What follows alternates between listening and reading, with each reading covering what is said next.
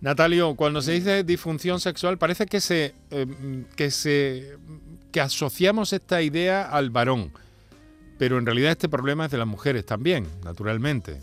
Sí, en efecto, eh, es muy curioso cómo cuando uno revisa las estadísticas se da cuenta de que, aunque es bastante frecuente, bastante prevalente un trastorno de función sexual en el hombre, en la mujer es todavía más frecuente, todavía más prevalente. ¿Quizá más callado, Natalio? Sí, en efecto. Fíjate que, hay, hay un, artículo de una revista argentina, curiosamente, revista argentina de urología, que dice que una de cada tres mujeres tienen trastorno o una disfunción sexual femenina.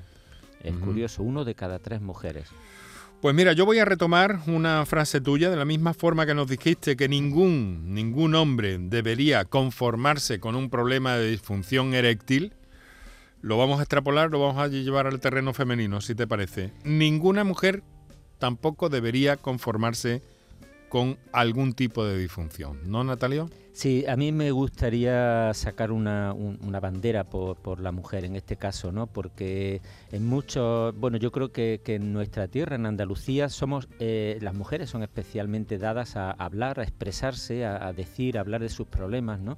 Animar a todas a que ahora nos pregunten y animar a todas a que pongan, bueno, que distribuyan, que hablen con su médico, que pongan de manifiesto el trastorno, las cosas que le preocupan, lo que, lo que no les hace estar satisfecho con su sexualidad.